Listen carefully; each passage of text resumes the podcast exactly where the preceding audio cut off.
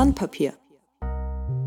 Herzlich willkommen beim Sandpapier, dem wöchentlichen, zweiwöchentlichen, diesmal vierwöchentlichen Podcast von Sandstorm, in dem wir über Themen, Herausforderungen und Experimente aus unserem Alltag als Softwareunternehmen berichten. Nach einer kleineren Pause, wir hatten auch Urlaubszeit, darf ich heute weitermachen mit einem super spannenden Thema. Ich bin Tobias, heute der Moderator und habe heute zwei Gäste bei mir, die Johanna Prater, selbstständiger Coach und Beraterin aus Dresden und den Jan Michael Löw, das durfte ich nicht sagen, ne? den Michel von .de und wir möchten heute mal miteinander über das Thema Ethik, Diversität und ganz viele Themen drumherum sprechen. Warum wir das gerade als ein wichtiges Thema erachten, was bei uns bei Sandstorm vielleicht in dem Bereich los ist. Ähm, ja, ihr beschäftigt euch ja auch mit den Themen. Insofern glaube ich, wird es eine total spannende Folge heute. Herzlich willkommen, ihr beiden. Hallo. Hey. Dann steigen wir doch da mal damit ein. Äh, Joanna, stell dich doch mal ganz kurz den Hörerinnen und Hörern vor? Sehr gerne. Ja, Joanna Prater. Ich lebe in Dresden mit meiner Familie und ich bin seit zwei Jahren selbstständig im Bereich ähm, Coaching und Beratung zum Thema Unternehmenskultur, Teamentwicklung und ähm, speziell vor allen Dingen auch in dem Bereich Frauen in Männerdomänen. Das ist so ein bisschen meiner Herkunftsgeschichte geschuldet. Ich bin ursprünglich Wirtschaftsinformatikerin und habe viele Jahre in der IT gearbeitet.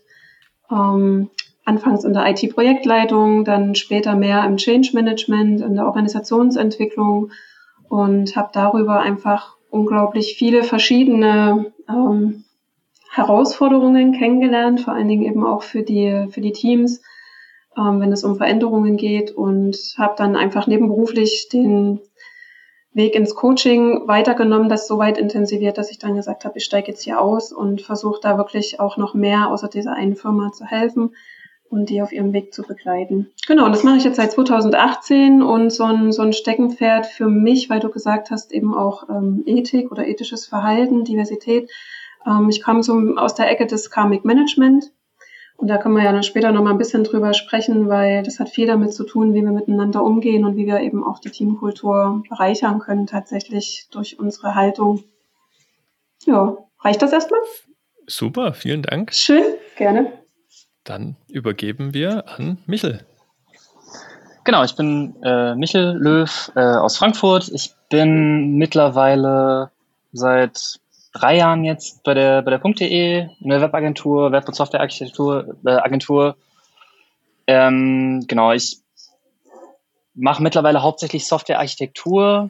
Das heißt, ich äh, plane quasi die Umsetzung von Projekten detaillierter durch und bin vor einigen Jahren irgendwie mehr so aus Versehen über eine relativ große Community im Netz gestolpert, die sich äh, mit, sage ich mal, ethischem Umgang mit Softwareentwicklung, mit, äh, mit Design, es kam eigentlich hauptsächlich aus der Design-Ecke, aber schwappte so in die Entwicklungsecke rüber, ähm, auseinandergesetzt hat und sich überlegt hat, wie man als Unternehmen ethisch am Markt agieren kann, vor allen Dingen in einer so schnelllebigen und einer so einfachen Branche wie der unseren und habe mich da so ein bisschen festgefressen und deswegen beschäftige ich mich da immer wieder mit und gehe halt auch auf Konferenzen und versuche quasi meine Ideen, die ich dazu habe, zu verbreiten und zu, zu versuchen, Leute davon zu überzeugen, dass es äh, manchmal ganz gut ist, nicht der größte Arsch im Raum zu sein.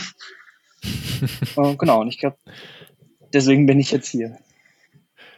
Genau, hier seid ihr, das hatte ich ja versucht in der Anmoderation schon mal zu sagen, ähm, weil das Thema ein total spannendes ist. Ähm, in meiner Wahrnehmung ist es so, dieses, das, das Problem sozusagen existiert schon ganz lange, aber die Art und Weise, die Qualität, in der darüber gesprochen wird, die hat sich verändert. Und gerade in der vergleichsweise jungen Branche Softwareentwicklung ähm, wird das Thema immer präsenter. Ähm, dann fangen wir vielleicht mal an, Joanna. du hattest ja gesagt, du hast auch so einen IT-Background, ne? Ich, hm. äh, wo bist denn du mal an Punkte gekommen, wo du gesagt hast, hier Diversity, da ist einfach die, das Bewusstsein für überhaupt noch nicht da. Das ist wichtig, sich da mal bewusst und aktiv mit zu beschäftigen. Naja, als Frau in der IT ist es ja häufig so, dass man, äh, dass speziell ich auch äh, oftmals die einzige im Raum war, Frau. also um Vielfalt. Mich, mir ist das gar nicht so richtig aufgefallen anfangs, weil ich äh, bin mit Brüdern groß geworden und war das irgendwie immer gewohnt.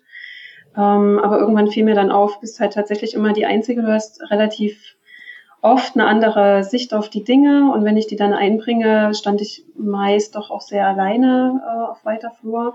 Und mir ging es halt immer auch auf der zweiten Ebene ähm, neben den fachlichen Themen immer darum, wie gehen wir eigentlich miteinander um, wie arbeiten wir gemeinsam, was braucht es, damit wir einfach an der Stelle, wo Konflikte aufgetreten sind, da gut wieder in ein reibungsfreies Arbeiten kommen. Und das war relativ schwierig, solche Diskussionen zu führen in, in einer Runde, wenn man da so ganz alleine steht, auch wenn Themen aufgekommen sind, wo ich gemerkt habe, ja, wir reden zwar sehr viel Fachliches, äh, kommen aber nie zu einem Ergebnis. Es streiten sich irgendwie gewisse Parteien und es hat tatsächlich mehr mit den Menschen gerade zu tun und mit den Dingen, die sie miteinander austragen, als mit dem Fachlichen. Und dann habe ich versucht, halt erstmal da auf der Ebene was zu bewegen und habe gemerkt, ähm, ja, das, das war relativ herausfordernd für mich am Anfang, weil ich, wie gesagt, diese Hintergründe noch gar nicht so gesehen habe. Und das ging dann weiter bis hin zu, äh, irgendwann vermehrte sich es ja schon, also ich hatte noch ein paar Kolleginnen, ich war zuletzt in einer Abteilung, das waren 80 Leute und wir waren fünf Frauen unter 75 Männern sozusagen. Mhm. Und ähm, oftmals ist die Quote tatsächlich eine solche. Ähm, und ich habe dann eben auch bei anderen Abteilungen, gerade als wir eher Organisationsentwicklung gemacht haben, hatte ich viel Einblick auch in die anderen Bereiche und habe dort eben auch festgestellt, wie sich teilweise Frauen gerade was in Führungspositionen gefordert ist, dass das so ein, so ein Kampf irgendwo ist, und ähm, habe dann, da bin ich auf das Thema Diversity dann mehr und mehr auch gestoßen. Also es ging schon um den allgemeinen Umgang miteinander. Und dann im Speziellen tatsächlich auch darum, ähm, wie so die verschiedenen Geschlechter plötzlich hatte das eine andere Konnotation für mich. Mir ist richtig aufgefallen, dass manche Dinge einfach äh, methodisch sind, dass die System haben und dass bestimmte Themen einfach immer wieder ausgegrenzt sind. Bis dahin habe ich oft gedacht, das liegt an dir. Also genau. System haben im Sinne von, das ist eine bewusste und absichtliche Benachteiligung genau. beispielsweise aufgrund von Geschlecht. Genau. Und es wiederholt sich, es waren bestimmte Sachen, die sich einfach wiederholt haben. Und wenn man fachlich irgendwas nicht wollte, also vielleicht ein Beispiel, ähm, es gab sehr, sehr schöne Ideen, ähm, auch von weiblichen Führungskräften, die im Raum standen. Und es gab einfach ein paar Kollegen, die das inhaltlich gesehen nicht wollten, die einfach eine andere Idee davon hatten und die dann einfach auf einer persönlichen Ebene die Frau ein Stück weit, naja, herausgefordert haben, klingt noch zu milde, da wirklich so getriggert haben. Wir haben da ja alle so unsere ganz speziellen Punkte und dann ist es schon oft so, dass ähm, wir schneller auch in, in eine Emotion halt gehen, weil wir es so, so verteidigen, ja? also der, der Kampf der Löwen sozusagen mhm. austragen. Und dann stand ganz schnell ähm, so tatsächlich als Aussage im Raum, naja, du bist immer so emotional, mit dir kann man nicht reden. Und das zu beobachten hat mir so hat mich sehr zum Nachdenken gebracht. Ähm, weil das waren verschiedene Situationen, in denen so ähnliche Dinge abgelaufen sind. Es wird dann auf eine persönliche Ebene gegangen. Ähm, da wird so subtil, bestimmte Sachen werden da eingestreut. Und äh, dann geht es nicht mehr um das Fachliche. Und eben weil dann die Person entsprechend reagiert hat, ähm, konnte man den, den fachlichen Vorschlag sehr gut beiseite schieben. Das, das waren so einzelne Beobachtungen, gab es auch andere Beispiele, die ich bemerkt habe, dass das schon was Methodisches ist. Das kam halt öfter vor. Okay. Beschreib mal aus deiner Sicht, wie die ideale Welt eigentlich aussehen müsste. Wie, wenn es das alles nicht gäbe, was hätten wir denn dann? Also ich denke ja eigentlich äh, so im Grunde genommen, wir sind halt alles Menschen und wir sollten uns eher als Mensch sehen. Also idealerweise, und das ist wirklich mein persönliches Idealbild, ähm, ist vollkommen egal, woher du kommst, welches Geschlecht du bist, welche ähm, Sozialisierung hinter dir liegt, ähm, einfach wenn wir mit einer Offenheit reingehen und ähm, sehr viel mehr uns einfach als Mensch anerkennen und auch respektvoll miteinander umgehen können, dann liegt da, finde ich, einfach für jedes Berufsfeld und auch für unser privates Umgehen das größte Potenzial. Und gerade weil wir ja jetzt auch speziell für die Softwareentwicklung was sagen wollen, ähm, da kommen wir vielleicht auch später nochmal tiefer hin, aber diese, diese Vielschichtigkeit der unterschiedlichen Perspektiven bereichern ja auch jede Software, einfach von der Funktionalität und von der Verwendbarkeit her. Und viele Sichten und Perspektiven bleiben aktuell außen vor, weil einfach die Teams, die daran arbeiten, doch sehr homogen sind. Und das mhm. sind ja Diskussionen, die gerade schon laufen, wo es ganz viele schöne Ideen auch gibt, wo aber eben wir als Menschen mit unserer Haltung, wie wir miteinander umgehen und dann wollen wir ja auch Karriere machen, wir wollen anerkannt sein als Experten. Es kommen so ganz viele persönliche Motive auch mit rein, die dann einfach so an diesem Miteinander reiben. Ja. Okay, vielen Dank. Äh, ich berichte mal ganz kurz aus unserer Sandstorm-Brille und jetzt muss ich überlegen, wir sind, ich krieg's nicht ganz genau zusammen, die Zahlen. Ich glaube, wir sind 20 Leute und davon Eins, zwei, drei, vier. Vier Frauen. Mhm. Ähm, fünf. Oh, jetzt, jetzt tue ich jemandem Unrecht. Das muss ich richtig zählen. Naja. Ähm, und unsere Geschichte ist quasi so, als wir gegründet haben, waren wir drei Jungs. Äh, und dann haben wir angefangen, sozusagen in unserem Freundeskreis zu schauen, hey, mit wem würden wir denn noch gern zusammenarbeiten? Und das war dann ne, noch ein Mann und noch ein Mann und noch ein Mann. Und wir haben uns irgendwann mhm. mal in die Augen mhm. geguckt und gesagt, hm, ne, wenn wir so weitermachen, wir sind jetzt vielleicht zehn Leute, ähm, mhm. welches Bild geben wir denn nach außen hin ab, ne, wer sozusagen Sandstormy werden kann? Ne, wenn ich mir auf die Website gucke, das sind dann zehn mhm. Kacheln mit Gesichtern von, und da haben wir wieder dieses, dieses schöne Stereotyp, ne, äh, junge Männer weiß, um die unter 30, ähm, da ist dann die Hoffnung, dass sich eine Frau bewirbt. Na, da muss ich aber wahrscheinlich schon ganz schön, ganz schön Mut haben, äh, um, um da hinzugehen. Ähm, und ich bin sozusagen aus, aus dieser Perspektive auf das Thema überhaupt erst richtig aufmerksam geworden, ne? weil ich quasi uns angeschaut habe und mir gedacht habe, hm, wir sind ja quasi das Paradebeispiel für nicht divers äh, hm. gewesen zu dem Zeitpunkt. Und dann habe ich mir natürlich diese ganzen Fragen, die du gerade ne, angesprochen hast, dieses, hey, verschiedene Perspektiven und, und Diskussionen und mhm. ähm, äh, um in der Sache voranzukommen, ne? also um sozusagen mhm. was Inklusiveres auch an, an Software beispielsweise, was wir jetzt bauen, ähm, zu erstellen. Und dann kommt man ja an in, in ganz viele Subbereiche. Ich habe mir vor uns nochmal das Wort Accessibility, also äh, Zugänglichkeit ähm, wie mhm. heißt es? Auf Deutsch hat es einen anderen Begriff. Accessibility. Barrierefreiheit. Freiheit, ja. Genau. Äh, danke. Ähm, da können wir dann nachher auch nochmal kurz drüber reden. Ähm, Michael, wie ist denn das bei euch? Wie, wie seid denn ihr aufgestellt aus deiner Sicht? Hm. Jetzt muss ich, äh, was sage ich dazu jetzt? Nein. Ähm, ich meine, wir sind, wir sind ein Stück größer als ihr. Wir sind, glaube ich, ich weiß nicht, knapp 35 Leute aber unsere Quote ist auch nicht sonderlich gut. Also wir sind, ich habe eben versucht, als du angefangen hast, davon zu reden, versucht nachzuzählen. Ich glaube, wir sind fünf Entwicklerinnen. In der Hoffnung, dass ich jetzt niemanden auslasse. Fünf Entwicklerinnen und ähm, zwei Frauen in der Verwaltung.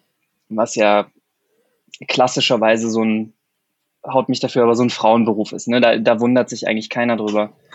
Ähm, ich habe aber jetzt, wenn ich, also wir haben in Frankfurt nur ein Team, ein kleines Team, wenn ich von dem Team spreche, wo ich halt relativ stark involviert bin in der Fragestellung, wen stellen wir eigentlich an, weil ich mir genau dieselbe Frage gestellt habe.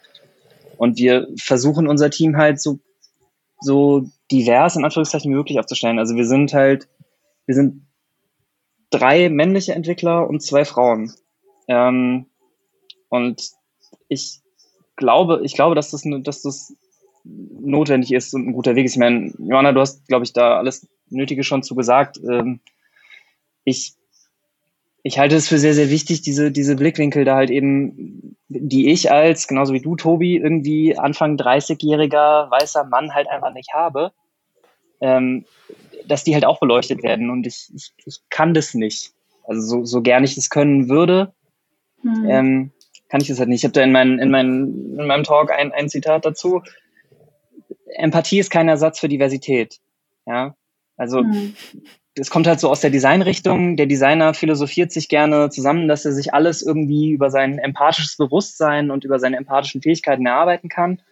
Mhm. Ich glaube, das stimmt nicht. Ja. Und deswegen bin ich, stolz ist jetzt vielleicht das Wort, falsche Wort, aber ich bin relativ froh, dass wir, dass wir zumindest bei uns im Team da doch einen relativ hohen Stellenwert drauf legen. Und halt mhm. eben auch wirklich gucken, dass wir, dass wir, wenn wir neue Leute suchen, da irgendwie breiter aufgestellt werden. Das Beispiel, was du gerade angesprochen hast von deinem Talk, das hat ja auch ähm, während der Konferenz ähm, durchaus zu, zu Diskussionen in der Community geführt, mhm. ähm, wie das genau gemeint ist und wie das zu verstehen ist, diese Aussage. Ähm, und ich kann mir ne, vorstellen, dass, das, ähm, dass diese Aussage, hey, Empathie ersetzt nicht Diversität, ähm, dass das bei vielen nicht benachteiligten, wie heißen die, bei vielen Privilegierten, sagen wir es so rum, ähm, sozusagen zu so, einem, zu so einem Kopfkratzen führt und man sich äh, mhm. anguckt und sagt, naja, aber ich gebe mir doch Mühe. Ja. Kannst du nochmal erklären, warum das trotzdem nicht die Lösung ähm, sein also, kann? Zunächst mal ist es ja nett, dass die Leute sich wenigstens Mühe geben. Ja, also es, es gibt ja auch Leute, die geben sich nicht mal Mühe dazu. Ähm, aber das Problem ist halt, dass ich um, um vielleicht ist dann Empathie auch noch etwas zu eng gefasst, aber um quasi die Erfahrungen, die jemand anderes mit einem Produkt, ich rede jetzt einfach mal von Produkten, wenn ich von unseren, von unseren Webseiten und so rede, die Erfahrungen, die eine andere Person mit meinen Produkten hat und die sie hat, wenn sie in Kontakt damit tritt, die sind einfach ausgehend von dieser Person selber. Und ich, also ich, ich das ist meine persönliche Meinung dazu ich glaube nicht, dass ich mir eine Erfahrung vorstellen kann, von der ich nicht mal weiß, was sie begründet. So. Also ich kann, Anfang 30 weißer Mann, ich habe nicht den Hauch einer Ahnung, was es bedeutet, eine Frau im Umgang mit einem Produkt zu sein. Ja. Und was es bedeutet, gerade, dann sind wir wieder bei den, bei den bösen sozialen Netzwerken, was es bedeutet, wenn andere Leute auf einer Plattform mit mir interagieren. Ich kann mir mhm. vorstellen, wie es sein könnte. Aber alles, was ich tue, ist, ist dann irgendwie, alle meine Vorstellungen sind halt synthetisch, ja. Ich habe keinerlei, keinerlei messbare Dinge und messbar im Sinne von emotional messbare auch. Ich habe keinerlei Emotionen, die ich damit verbinden kann. Hm. Und dann glaube ich, dass ich nicht, das nicht über Empathie regeln kann, weil ich nicht was empath empathisieren, wie ist denn das Verb dazu. Mm. Empathisch äh, nachvollziehen. empathisch, weil ich etwas nicht empathisch ja. nachvollziehen kann, von dem ich nicht weiß, dass es es gibt. Und das ist, glaube ich, so die Aussage, wo ich hin will. Ich kann nicht, ich kann mir nicht Dinge ausdenken oh, und dann erwarten, dass sie richtig sind. So. Mm. Und deswegen behaupte ich oder bin ich der festen Meinung, dass wir also Empathie ist super wichtig, keine Frage. Wie gesagt, ich, also ich komme eigentlich aus der Designrichtung. Unser ganzer Job ist Empathie. Wir mhm. versuchen nachzuvollziehen, was andere Menschen eigentlich wollen, ja, und versuchen ihnen das zu verkaufen am Ende. Aber Empathie hat halt ihre Grenzen an irgendeiner Stelle, eben genau an dem Punkt, wo ich etwas einfach noch nie erlebt habe. Und dann kann ich, dann kann ich mir synthetische Informationen dazu holen, aber ich werde es nie nachvollziehen können. Und dann ist die Lösung, mhm. die ich erarbeite, immer zu kurz. Mhm. Ich höre zustimmende Geräusche von Johanna. Ich hätte auch ein Beispiel, gerade auch aus der Softwareentwicklung, weil es um diesen Erfahrungsschatz, ich, das finde ich sehr schön, dass Michael das so für sich auch so reflektiert hat schon. Ich weiß nicht, nicht, passt das schon oder hast du noch? Ja, ja, bitte, bitte. Ja, sehr schön. Ich, ich weiß nicht, ob ihr, ähm, es gab ja 2018 eine MIT-Studie von einer amerikanischen Informatikerin, von der Joy jetzt spreche ich es bestimmt falsch aus, Buolamwini. ähm, da ging es um Gesichtserkennungssoftware. Ist euch das schon mal über den Weg gelaufen?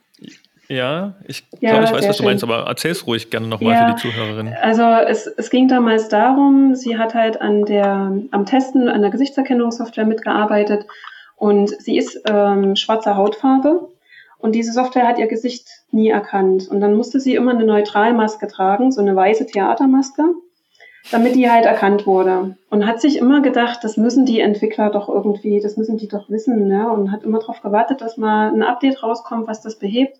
Und es kam nicht. Und dann hat sie sich so drüber nachgedacht, was, woran kann es denn liegen? Und hat dann halt einfach ein bisschen nachgeforscht und Daten erhoben und hat dann diese Studie erstellt, weil sie herausgefunden hat, ähm, dass diese Testdatenbanken ähm, von den großen Gesichtserkennungssoftwaren, da gibt's ja gar nicht so viele, ich glaube zwei oder drei, die weltweit auf den meisten Geräten laufen, eine amerikanische und eine chinesische, glaube ich.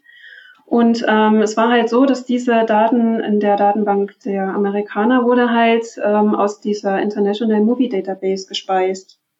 Ne, also dieser IMDB. Mhm. Und ähm, da gibt's natürlich, wenn man sich Filme anguckt, ja, was ist der Hauptheld? Meistens ein weißer Mann. Alle Altersstufen, aber es ist halt oftmals ein weißer Mann. Ähm, danach kamen tatsächlich weiße Frauen, das gab's schon auch öfter. Und ähm, alles, was dann eben nicht weiß, ähm, Hispanos, ähm, Schwarze, ähm, auch Asiaten teilweise. Ja, also das, das war dann immer schon schwierig. Da hatten sie eine unglaubliche Fehlerquelle dabei. Also die Fehlerquote bei anderen Hautfarben, Ton, Tönen ähm, ist halt unglaublich gestiegen, wohingegen weiße Männer eine Erkennungsrate von 99 Prozent hatten. Ja. Und bei schwarzen äh, Mitbürgern hatten sie halt tatsächlich bei Frauen 30 Prozent Fehlerquote und bei den Männern war es immerhin mit 88 Prozent Treffsicherheit schon ganz okay dann irgendwann. Aber es reicht nicht aus, weil du gehst zum Flughafen, checkst ein und es gibt diese, diese Gesichtserkennungs mittlerweile, diese, wo du so durchgehst, diese automatisierten Schranken. Und der gleicht ja den Gesichtsscan, wenn du davor stehst, mit deinem Ausweisbild ab. Und ähm, das wurde halt häufig bei schwarzen Menschen nicht erkannt und dann werden die rausgezogen. Und was ist ein Erfahrungswert, wenn man dort mal rausgezogen wird und äh, komplett durchgeguckt wird? Wer ist denn das? Wo kommt der her? Äh, ist der hier richtig? Was hat denn der vor? Also das ist unglaublich erniedrigend, vor allen Dingen, wenn es dir halt öfter passiert. Und es ist natürlich auch immer wieder die, die Prägung aller Mitreisenden natürlich verstärkt, ja, also die Schwarzen und vor allem die mit Bart oder was auch immer, die werden immer rausgezogen. Offensichtlich besteht hier mehr Verdacht. Hm. also das sind so die Auswirkungen, die dann so in das äh, Große reingehen. Das ist ein super Beispiel gerade für diesen genau. Einfluss, den IT Richtig. und Software hat, ne? Und wie sich genau. das sozusagen in die Gesellschaft dann auswirkt, genau wegen diesem Mechanismus, den du gerade besprochen hast äh, ja. oder beschrieben hast, ne? Dass ähm, die, meine Wahrnehmung durch schlechte Software beeinflusst ja. wird und damit eine Diskriminierung von Menschen passiert, die völlig unfundiert ist, unbegründet ist. Genau. Ja, und das ja, haben wir in ganz vielen Bereichen. Ja, ist okay. Michael. Ähm, diese ganze Geschichte mit den Gesichtserkennungen, das, da gibt es, glaube ich, end, endlos viele Beispiele davon. Auch da habe ich in meinem Talk ein Beispiel, das ist Amazon wollte irgendwie den, den, den, den Mitarbeitergewinnungsprozess beschleunigen und hat halt auch genau sowas gemacht, haben halt irgendwie ähm, Bewerbungen automatisiert durch eine AI laufen lassen. Mhm. Und erstaunlicherweise hat diese AI, die von weißen Männern programmiert wurde, mit einem ziemlich hohen Bias weiße Männer zum Vorstellungsgespräch eingeladen. Ne? Also das ist, dann, dann dreht sich das Ganze so ein bisschen im Kreis, weil wir haben quasi Softwareunternehmen, die so äh, Software bauen, die irgendwie einen Bias hat die dann wiederum dafür sorgt, dass mhm. keine Leute in diesen Zirkel reinkommen, die diesen Bias irgendwie genau. brechen könnten. Was, was ist denn ein Bias? Kannst du das nochmal kurz ähm, erläutern? Das ist, das ist so schön, schön griffig im Englischen. Also ein, ich sag mal, ein, ein Vorbehalt oder ein, ein Vorurteil in irgendeiner Art und Weise, der aber nicht zwingend aktiv sein muss. Also mhm. ich kann quasi ein, im Englischen nennt man das inherently biased. Also ich bin quasi, ohne dass ich es wirklich mitkriege, durch meine Umgebung und durch meine Prägung eher geneigt, in eine gewisse Richtung zu urteilen. Mhm. So. Also so eine Vorprägung, ne? Im Beispiel von der Gesichtserkennung, ja. wenn ich halt als Trainingsdaten zu 90 Prozent weiße Männer habe, dann bin ich halt gut darin, weiße Männer zu erkennen, aber genau. halt vielleicht total schlecht, schwarze ja. Frauen zu erkennen, ohne dass ich dem Algorithmus sozusagen abtrainiert habe, schwarze Frauen zu erkennen. Na, es ist so eine unbewusste Voreingenommenheit und genau. ähm, das, das hast du halt, also die, die wird halt tatsächlich durch deine kindheitlichen Prägungen ähm, einfach, die wächst ja mit. Ne? Du gehst heutzutage einkaufen, wenn du ins äh, Regal der Drogerie guckst, dann hast du da Duschdas stehen. Einmal für die Jungs, da steht dann irgendwie drauf, sei mutig oder galaktisch stark und so weiter. Und für die Mädchen gibt's da eine Prinzessin und dann steht dann zauberhaft drauf oder so. Und das mhm. läuft halt alles mit, alles, was wir sehen, was wir lesen, was wir hören. Oder und gerade beim Sehen sind wir wieder bei diesem Beispiel mit Flughafen. Ähm, also ich sehe halt, wie die Schwarzen rausgeführt werden. Und das führt bei mir natürlich zu einer unbewussten Voreingenommenheit immer wieder mit. Ne? Die sind gefährlich. Und ähm, das, was äh, Michael gerade sehr schön beschrieben hat von Amazon, das läuft in Österreich im Arbeitsamt. Ja? Die filtern halt ähm, Ausländer, Frauen mit Kindern und ältere Menschen filtert die Software schon vor. Und damit automatisieren wir unsere Diskriminierung, kannst du schon sagen. Mhm. Ne? Und die werden dann schon, selbst wenn der Bearbeiter wirklich darauf achten möchte, wird ihm halt nur die Hälfte der Stellenanzeigen, die verfügbar wären, angezeigt, wenn dieser Mensch vor ihm sitzt. Ähm, weil die halt vorher schon gefiltert wurden, ja, für die passen jetzt nur eine bestimmte Art von Jobs. Und das ist halt, ähm, wo wir halt tatsächlich unsere Voreingenommenheiten oder eben unsere blinden Flecken, die programmieren wir halt mit rein. Und da müssen wir uns einfach bewusst darüber sein. Und gegen diese blinden Flecken hilft Diversität? Ich stelle jetzt mal bewusst sozusagen diese provokante These, die ja, vielleicht ist die Antwort ja offensichtlich, aber ich glaube, es ist gut, wenn wir es nochmal ganz explizit sagen, was, was sozusagen auch die These ist ich glaube, eine Garantie ist es nicht.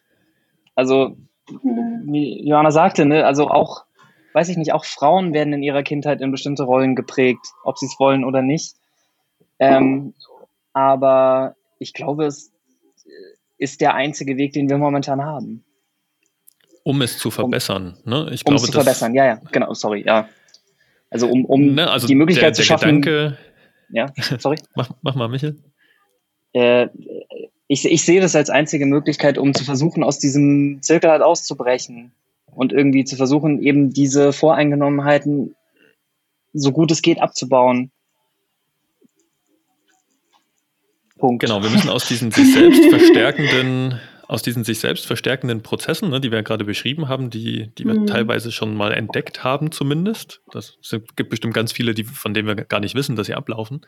Mhm. Ähm, wenn wir die entdeckt haben, dann brauchen wir einen Mechanismus, um die sozusagen umzukehren, dass wir sagen, hey, ähm, uns ist bewusst, wenn wir Algorithmen schreiben, beispielsweise ne, in der AI, wenn wir ähm, Mustererkennung trainieren, dass der Datensatz, mit dem wir das machen, der ist total entscheidend darüber, welche Bias ähm, da drin sind. Und wir können sehr wahrscheinlich gar keine Datensätze ohne Bias erzeugen.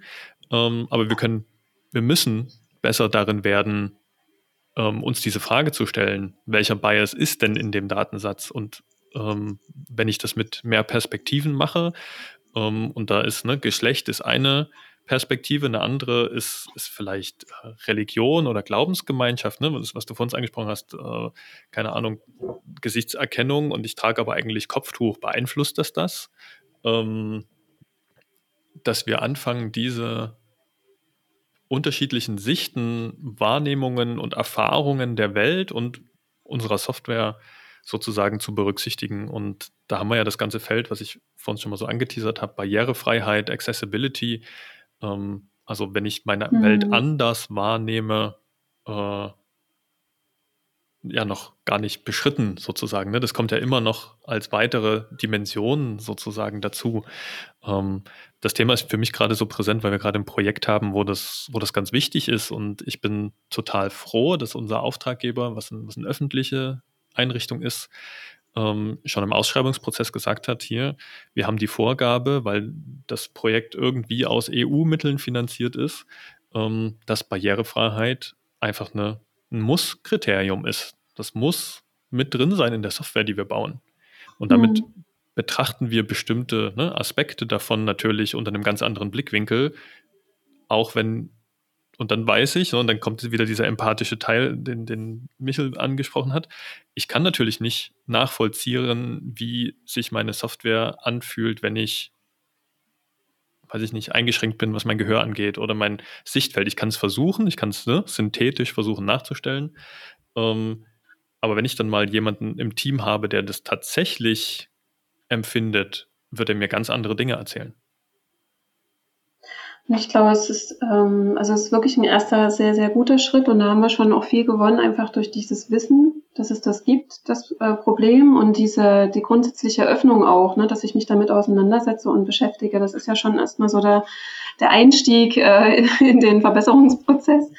Ähm, und ich glaube, es braucht dann tatsächlich darüber hinaus einfach noch äh, tatsächlich auch die Diskussion der Privilegien, die wir ja auch schon eingangs mal ganz kurz mit diskutiert hatten. Ähm, weil es gibt ganz viele Firmen, die machen gerade diese ganzen Diversity-Trainings und äh, gerade auch Unconscious Bias um halt rauszubekommen oder überhaupt ähm, sensibel dafür zu machen, ja, wie wir unser Denken und unser Urteilen, wie das schon so automatisiert im Hintergrund abläuft und da einfach mal die Bremse reinzuhauen. Und ähm, da gibt es ganz, ganz tolle Möglichkeiten, sich damit auseinanderzusetzen. Und dann ist halt der nächste Schritt wirklich zu gucken, wo haben wir das denn schon strukturell ganz doll manifestiert.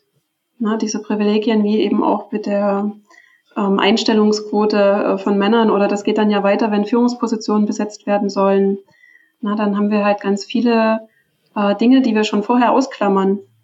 Da gibt es eben kulturelle bei den, Sprache. Bei den hm. Privilegien ja. bleiben und dann auf das Beispiel gehen. Ja. Um, was sind denn solche Privilegien aus deiner Erfahrung? Hm, vielleicht erst mal ganz kurz zum Begriff Privileg selber. Ne? Also mhm. viele scheuen da ganz schon, schon davor zurück oder stellen sich Nackenhaare auf, weil also wir würden jetzt vielleicht sagen, ja, wir sind privilegiert, weil wir halt weiß sind von der Hautfarbe her. Ähm, aber mehr Privilegien haben wir doch gar nicht. Da gibt es doch die Reichen, Mächtigen und so weiter. Die haben Privilegien. Ne? Also so geht man ja ganz, mhm. Mm, sage ich mal, einfach gedacht erstmal schon mal ran an die Sache und dann denkt man, man hat ja gar kein Privileg. Und das heißt ähm, aber nicht immer, ähm, oder es Privileg an sich bedeutet nicht, dass es, äh, dass man es immer leicht hatte im Leben. Ne? Denn auch wir haben einen gewissen Weg hinter uns.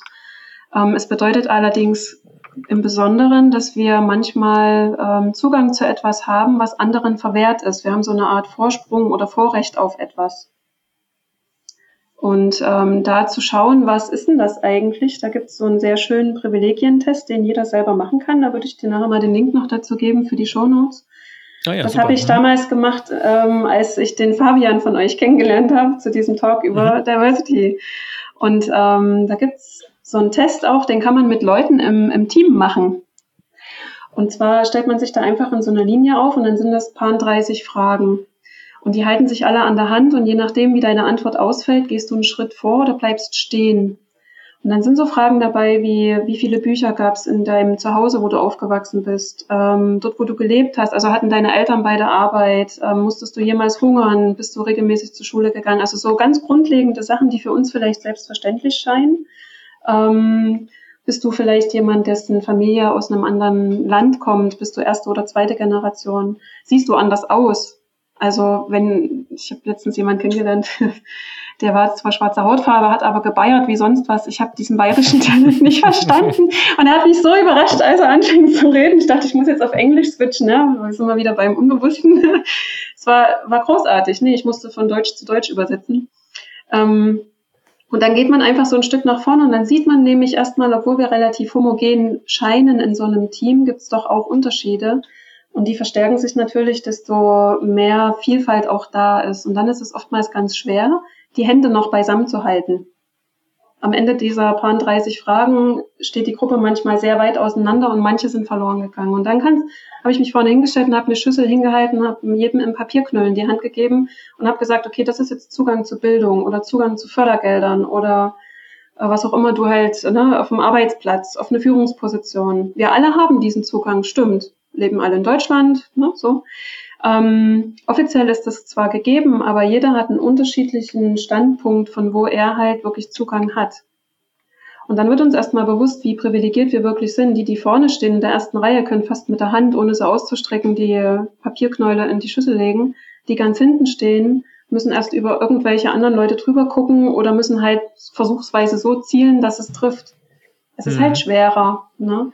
Und dann können wir für uns selber sehr gut reflektieren, welche Möglichkeiten habe ich denn aufgrund meines Wissens oder meiner, meiner Zugänge, die ich habe, ähm, was kann ich denn davon teilen? Mit wem, ich kann ja netzwerken, ich kann jemanden empfehlen auf eine Stelle, ich kann mir eine Stunde Zeit nehmen und äh, über Fördermaßnahmen informieren oder beraten. Also ich kann praktisch das, was mir gegeben ist, anderen weitergeben, um ihnen den Zugang zu erleichtern. Also das ist so meine Auseinandersetzung mit dem Thema Privilegien. Ja, und Privilegien, also wie wir es schon gesagt haben, Beispiele hast du ja gefragt, ist ja oftmals, ähm, also wenn ich mich irgendwo bewerbe, also würde ich jetzt wieder eine Bewerbung für eine IT-Stelle schreiben, ich würde wahrscheinlich zurzeit überall wieder genommen, einfach nur so. Ja, Frau, erfahren, IT-Hintergrund, weiß, passt, also das, das sind so Dinge, ne? Es, es sucht ja gerade jeder. Ähm, mhm. Und das ist ähm, in dem in dem Moment bin ich jetzt für den aktuellen Zeitpunkt tatsächlich sehr privilegiert. Ja, und alleine das zu wissen, ähm, wenn jetzt eine Anfrage reinkäme, könnte ich die natürlich weitergeben an Menschen, die ich für genauso äh, geeignet für so eine Stelle halte, die jetzt aber vielleicht, also manchen der Kriterien, zum Beispiel weiß, nicht entsprechen oder vielleicht nicht meiner Alterskategorie. Ja, oder nicht unbedingt meinem Bildungsabschluss, aber eben, wo ich weiß, da ist die Erfahrung, die gesammelt wurde, mindestens genauso viel wert ähm, und wichtig. Und auch das könnte ohne dass da das Diplom dahinter steht, könnte das eine, eine gute Kombination sein. Ist Diese, unsere, ähm, sorry, Tobi. Ja, ich wollte jetzt, also mir, mir kam gerade die Frage in den Sinn, wenn du das machst, mhm. ähm, oder ne, wenn du das machen würdest, das Beispiel, was du gerade hattest, du kriegst ein ja. Jobangebot und du würdest das weitergeben, ähm, was denkst du, wie wir als, als Gesellschaft da momentan aufgestellt sind? Führt das eher zu Irritationen oder? Also ich mache das ja selbst im, im, im, selbstständigen Bereich, ist es ja noch ein bisschen anders. Ähm, da mache ich das sehr häufig, ne? wenn ich eine Anfrage bekomme und meistens kennt man die Leute oder hatte schon so einen ersten Kontakt. Und ähm, wir vertrauen tatsächlich da mehr darauf. Wenn wir dann eine Empfehlung ausgesprochen bekommen, dann lassen wir uns eher drauf ein, als wenn ich nur eine Bewerbung bekomme. Das, ähm, mhm. Ich glaube schon, dass so diese menschliche, menschlichen Kontakt, den man miteinander hatte, der macht sehr, sehr viel aus. Und deswegen ist so eine Fürsprache von jemandem, den man kennt oder der selber eben empfohlen worden ist und man hat so ein Vorgespräch geführt, ist schon, das wiegt einfach anders. Als nur wenn ich jetzt eine E-Mail bekomme mit dem Anhang und äh, dem, der Untertitel ist mir empfohlen worden oder so. Ne? Mhm. Und ich mache das sehr häufig, dass ich dann eben denke, na, für das und das bin ich einfach gerade nicht die, die beste Lösung. Und dann gebe ich das sehr gerne an Menschen weiter, die ich kenne in meinem Netzwerk, wo ich denke, die würden hier einfach super gut passen. Auf die wird, die, auf die werden sie aber eben irgendwie nicht aufmerksam. Und dann nutze ich sozusagen meinen, meinen aktuellen Standpunkt, um eine andere ähm, einen Zugang zu schaffen. Ist im selbstständigen Bereich sehr häufiger der Fall, als das tatsächlich in meiner Angestellten-Dasein gewesen ist. Na, da konnte ich einfach, wenn jemand eine Stelle besetzen wollte, konnte ich mal gucken in meinem Netzwerk, ähm, wen würde ich hier gut empfehlen können, aber das war viel seltener der Fall, als es bei mir jetzt vorkommt tatsächlich. Mhm. Michael, hast du deine Frage noch oder deinen Einwurf noch? Ja, das, das ging so ein bisschen einen Schritt zurück an die, an diese Privilegien, weil ich dazu auch, da hatte ich ein, hatte ich ein Gespräch zu mit einem, mit einem Softwareentwickler aus Indien. Ähm, also der in der Typo 3 Community unterwegs ist. Also Typo 3 ist auch so ein Open Source Content Management System, ähm, der mich fragte, weil ich habe so auch so wieder so eine blöde, provokante These hingestellt, dass wenn dein Arbeitgeber unethisch agiert, dann kündige doch und geh nach Hause. So als letzte Maßnahme. Und der dann auch meinte so, ja, das kann man ja sehr, sehr leicht sagen, wenn man irgendwie als Mann mit Bildungshintergrund in Mitteleuropa so einen Job macht, ja. Mhm. Und dann beißt sich, beißt sich dann an dem Moment halt tatsächlich wieder das Privileg mit dem Versuch, ethisch zu agieren, weil wenn ich, wenn ich die Privilegien nicht habe, dann kann ich nicht mit Rückgrat für, oder kann ich im Zweifel nicht mit Rückgrat für das stehen, was ich, was ich tue als, jetzt als Softwareentwickler oder so, ja. Und ich habe ich hab versucht, das irgendwie, äh, habe versucht, mich da zu erklären, aber tatsächlich traf mich das so ein bisschen breitseitig, weil auch da ich wieder ne, voll privilegiert angekommen bin und sagte, ja Leute, wenn euer Arbeitgeber doof ist, dann kündigt. Mhm. Ja, das ist mhm. total leicht zu sagen, weil ich glaube, mir geht's da ähnlich wie dir, wenn ich jetzt morgen einen neuen Job bräuchte, aktuell als Softwareentwickler in Frankfurt ist, glaube ich, nicht so schlimm. Ja. mhm. ähm, aber es gibt halt Märkte, in denen ist es viel, viel schwieriger und da kann man sich nicht mit dem Brust und der Überzeugung so hinstellen, weil man eben die Privilegien nicht hat. Und kann man eben, dann, dann muss man irgendwie seine, seine Ethik und seine, seine moralische Anwendung dessen muss man irgendwie mit seinen Privilegien abgleichen. Das ist eigentlich auch ziemlich, also eigentlich mhm. ziemlich traurig, aber das ignoriert man von, von, von so einer Warte wie meiner dann irgendwie auch immer gerne muss ich mir auch selber an die Nase fassen, ja. Ist ja, ist ja auch so ein Bias, ne? Also du hast ja quasi das Vorurteil, da kann doch jeder so machen wie ich. Ja. Ja, hab, ich habe nicht drüber nachgedacht, weißt du? Hm. und, und das ist ja genau das Beispiel, ne? Das ist ja genau das Beispiel, ne? Und ja. ähm, Johanna, du hattest vor uns noch so ein paar andere Beispiele, ne? Wenn ich eine alleinerziehende Mutter mit zwei Kindern bin, dann hm.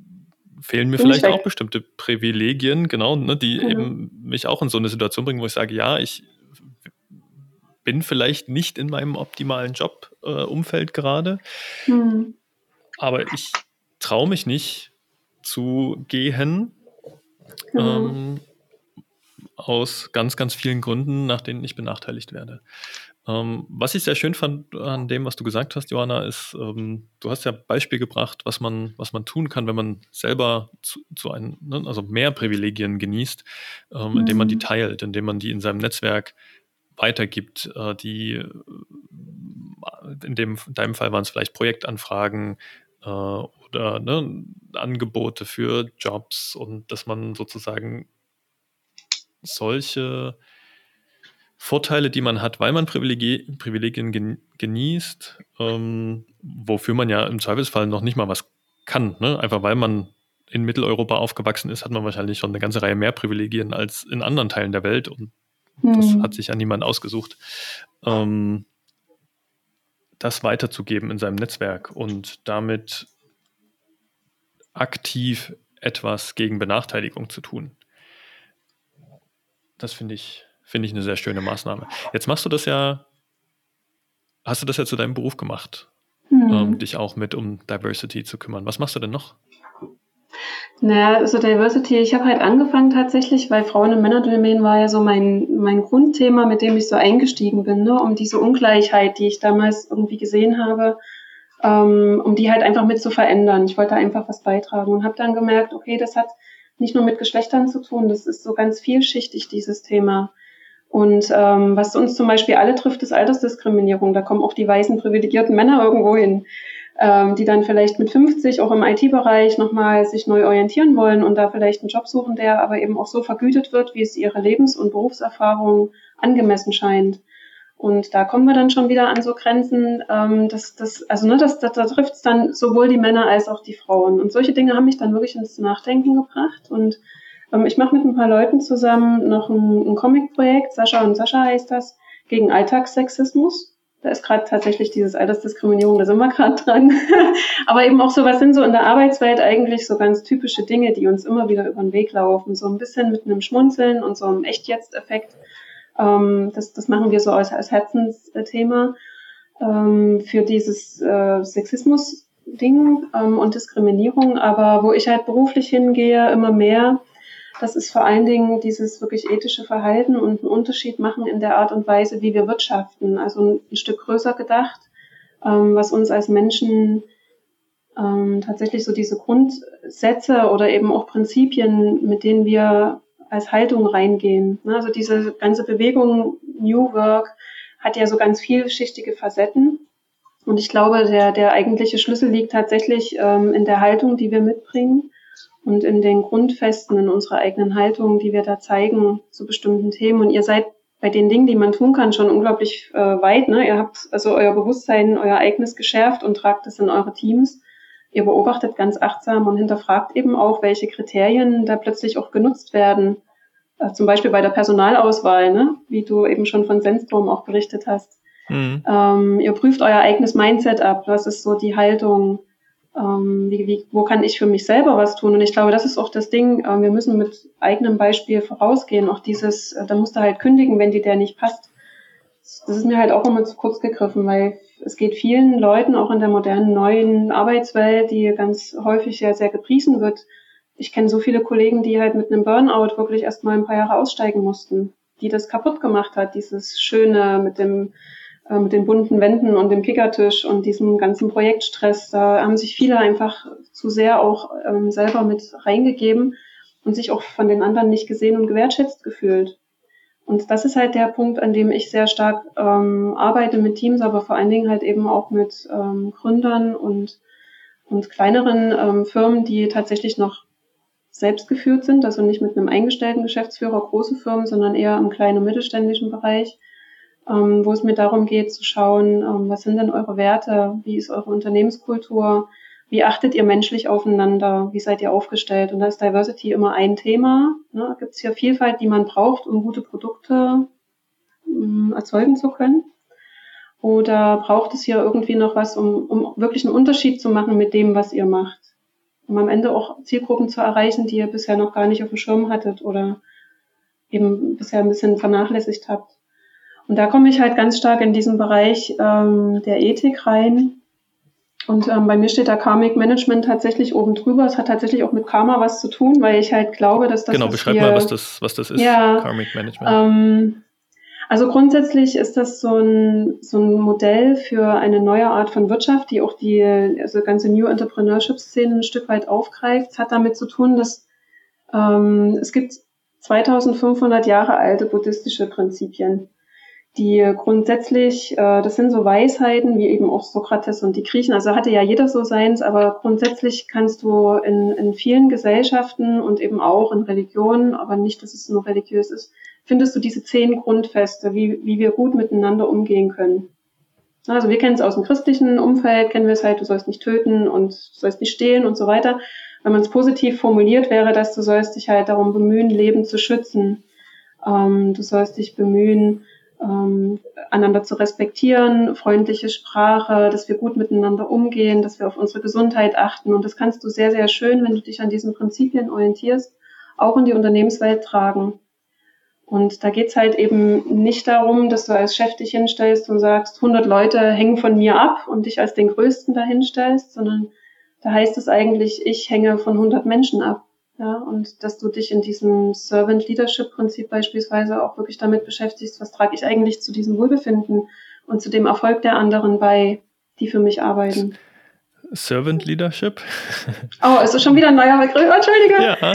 Ja. Ähm, naja, ich mach's Problem, mal so. Also, grundsätzlich geht's ja darum, dass du, das ist halt einfach auch so eine neuere Sicht auf die Führungsrolle, wo man sich tatsächlich als jemand sieht, der dem Team dient und der der größeren Sache wirklich dient, der das jetzt nicht steuert und managt, so wie wir das aus dem klassischen Umfeld ähm, noch ähm, oftmals gewöhnt sind, sondern wo man sich selber tatsächlich auch in der Führungsrolle als jemand versteht, der sich um die anderen kümmert und der vor allen Dingen ähm, andere auch erfolgreich macht. Und das, das, das trifft sich dann wieder mit diesem Karma, ne? so diese, diese Ansicht, alles, was ich selber haben will, muss ich erstmal anderen geben. Und wenn ich, ähm, wenn ich erfolgreich werden will, dann muss ich erstmal überhaupt andere auch erfolgreich machen. Ja, und ähm, auszusteigen aus diesem Konkurrenzdenken und aus dieser ganzen Ego-Schiene und mehr reinzugehen in dieses Miteinander. Das ist auch dieses, dieser Unterschied, den ich meine. Das klingt erstmal paradox, na wie, ich will doch jetzt aber selber erfolgreich werden. Da kann ich noch doch nicht den anderen erstmal dazu verhelfen, dass der eine bestimmte Position äh, bekommt, die ich auch gerne hätte ähm, davon loszulassen, von diesen, von diesen eigenen Dingen und erstmal wirklich dazu beizutragen zum größeren Ganzen. Das ist so der Hintergrund, der da ähm, immer mitschwingt. Ich kenne das, äh, dieses äh, Prinzip des Servant Leaders ist ja in der, in der agilen Softwareentwicklung auch, also gerade wenn man in so Frameworks geht wie, wie Scrum, ähm, ja. ist ja eben die, die Rolle des Scrum Masters, also des in Anführungszeichen Orchestrators dieses Prozesses eben auch als Servant Leader besch beschrieben, wobei ich gar nicht so genau weiß, ob ich das Wort Leader an der Stelle gut finde, weil für mich mhm. ist tatsächlich die eine wichtige Komponente in diesem Servant Leadership so die Frage des Wertes einer Person in einem Team, ne? Und ich glaube, das wichtigste Verständnis, was man an der Stelle haben sollte, ist, dass man eben als Scrum Master, als Servant Leader in dieser Rolle eben nicht mehr wert ist als jemand anderes in seinem Team, sondern dass man im Zweifel nur andere Dinge einbringt. Also genau. dass die Rolle eine andere ist, aber sie halt eben nicht höherwertig in irgendeiner Form ist, sondern dass man auch eben Teil eines Teams ist. Deswegen frage ich, ich kratze mich immer so ein bisschen mit diesem Begriff, obwohl ich die Idee dahinter mhm. gut finde. Aber ja, da die Begriffe, das ist ja das Thema mit Sprache allgemein, ne, die erschweren manchmal auch einfach ähm, ja. durch die Komplexität, die sie schaffen. Also wir haben für viele Dinge, die das Gleiche beinhalten, unglaublich viele sprachliche Begriffe und äh, sich dazu orientieren. Also die Komplexität steigt dadurch halt einfach unglaublich. Ne? Und auch bei Diversity und so, also manchmal habe ich das Gefühl, es lenkt uns auch eher von den Dingen, um die es wirklich geht, ab. Ähm, und dann, wenn so ganz angestrengte Diskussionen geführt werden, ähm, wo schon gar keiner mehr wirklich äh, Spaß an der Sache hat, sondern es nur noch darum geht, ähm, da jetzt auf diesen Begrifflichkeiten zu beharren, ne, da, da merkt man schon, da ist man irgendwie auf dem falschen Weg. Und deswegen meine ich halt, es geht grundsätzlich eher darum, dass wir uns ähm, mehr wieder auch als Menschen an sich sehen und wie du es so schön gesagt hast, Michael, eher auf, ähm, wir sind auf Augenhöhe, wir sind weder der eine ist mehr wert als der andere, du brauchst sie alle. Wenn bei dir nicht jeden Tag im Büro die Putzfrau vorbeikommt, dann wirst du auch sehr schnell merken, dass es nicht schön ist auf Dauer. Und mhm. ähm, da den, den Geschäftsführern dann eben auch mal so ein Stück weit das zu zeigen, dass das wichtig ist, eben auch solche ähm, so, solche Menschen, die verbringen ihre Lebenszeit damit. Jetzt könnte man ja sagen, die verdienen aber Geld dabei. Finde ich immer ein bisschen respektfrei, weil nichtsdestotrotz, auch wenn sie dafür Geld bekommen, spenden sie damit ihre Lebenszeit. Und das tun wir alle mit dem, was wir tun. Und dann sollte es ähm, respektvoll und auch wertschätzend gesehen werden, was sie dazu beitragen. Das ist so meine Meinung. Bin ich voll bei dir. Sehe ich auch 100 Prozent. Ich muss gerade an den Begriff Dankbarkeit denken, ja. ähm, den man gegenüber den, der Arbeit, die andere Menschen leisten, haben sollte. Ja. Ähm, einfach nur, weil sie es tun. Ähm, da ja, schön ist, schön ist da der Arbeitgeber- und Arbeitnehmerbegriff. Mhm.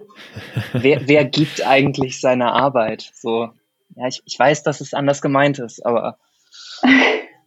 Ja, das stimmt. Ich, gebe doch jeden Tag meine Arbeit. Was, warum bin ich denn eigentlich der Arbeitnehmer?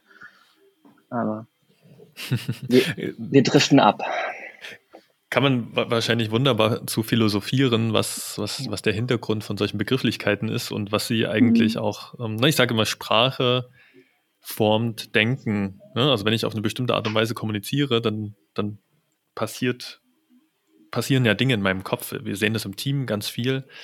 Ähm, und bei uns zum Beispiel, wir vermeiden Begriffe wie Mitarbeiter und Chef äh, ne, sondern wir haben versucht, da uns, wir versuchen uns alle als Teammitglieder zu bezeichnen, eben weil wir sagen, hey, wir bringen uns alle ein in das Erfolgreichsein von Sandstorm ne, als, als Unternehmen.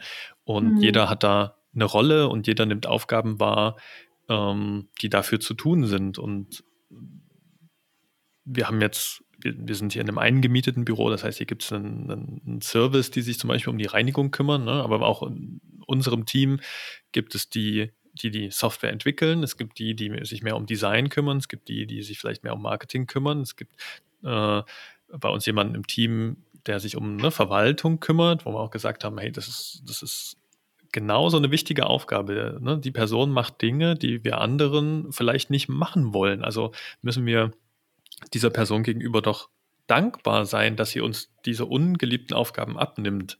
Und im Idealfall haben wir sogar jemanden gefunden, für den das keine ungeliebten Aufgaben sind, sondern für den mhm.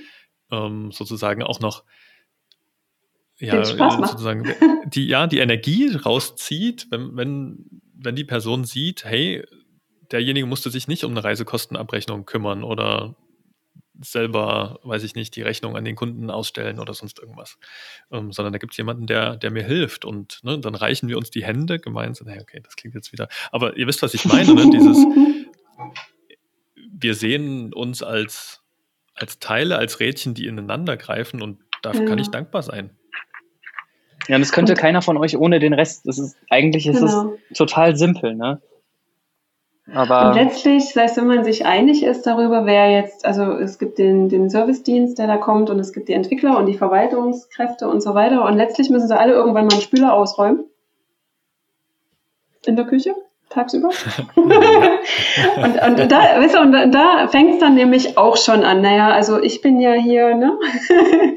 Oder manche, also es gibt ja wirklich so Teams, interessanterweise, die zwar total cool damit umgehen, ähm, was sie da so gerade tun und haben sich gut aufgeteilt in den Aufgaben und das, was dann aber zu diesem Wohlbefinden und der Atmosphäre maßgeblich mit beiträgt, diese Arbeiten werden halt oftmals auch nicht in diesen Stellenbeschreibungen äh, geklärt und das Team redet auch nicht drüber. Und es findet sich zwar immer jemand, der es macht, aber Was meinst du, Geschirrspüler ausräumen als ja, Beispiel? Ja, genau. Und dann gibt es, mhm. also ist mhm. es in den Teamkonflikt ähm, Situationen, in denen ich manchmal dann dazugeholt werde, es sind solche Dinge manchmal, das, was das äh, Zünglein an der Waage macht. Ich mache das immer mhm. und die anderen machen das nie. Und ich komme mir langsam vor wie der Butler von allen. Habe ich keinen Bock mehr drauf. Ne, so in, in der Richtung. Oder eben das Kaffeekochen. Immer wenn man zur Kaffeemaschine geht, ist der Kaffee leer. Also das, das findet man interessanterweise wirklich ganz häufig. Ähm, und auch dort macht sich ganz, ganz vieles von dieser Haltung, mit der wir reingehen, ähm, sichtbar. Ne? Also bin ich jemand, der es wirklich gerne tut oder gebe ich es immer nur mit so einer Bedingung hinten dran? Ähm, und das hat alles, es hat alles ganz viel mit Haltung auch zu tun und einfach mit dem, ich möchte, dass es uns allen hier gut geht. Und wenn das alle machen würden, ja, so in diesem Interesse, wir, wir finden hier eine Art zusammenzuarbeiten, die alle so wie sie sind gut sein lassen können und gut mitnehmen, dann bist du wirklich in der Königsklasse angelangt, denke ich. Und jetzt sind wir an dem Punkt, wir sind uns alle schön, schön einig, äh, wie es denn schön sein sollte, könnte, könnte. wäre, würde. Mhm. Ähm, ich bin jetzt mal der Advocatus Diabolos und sage jetzt mal was ganz Gemeines. Ähm, ja, aber wo bleibt denn die Wirtschaftlichkeit, wenn wir plötzlich alle anfangen, uns um diese ganzen Themen auch noch zu kümmern? Wo die Sind bleibt, das Diskussionen, ich, die man führen kann?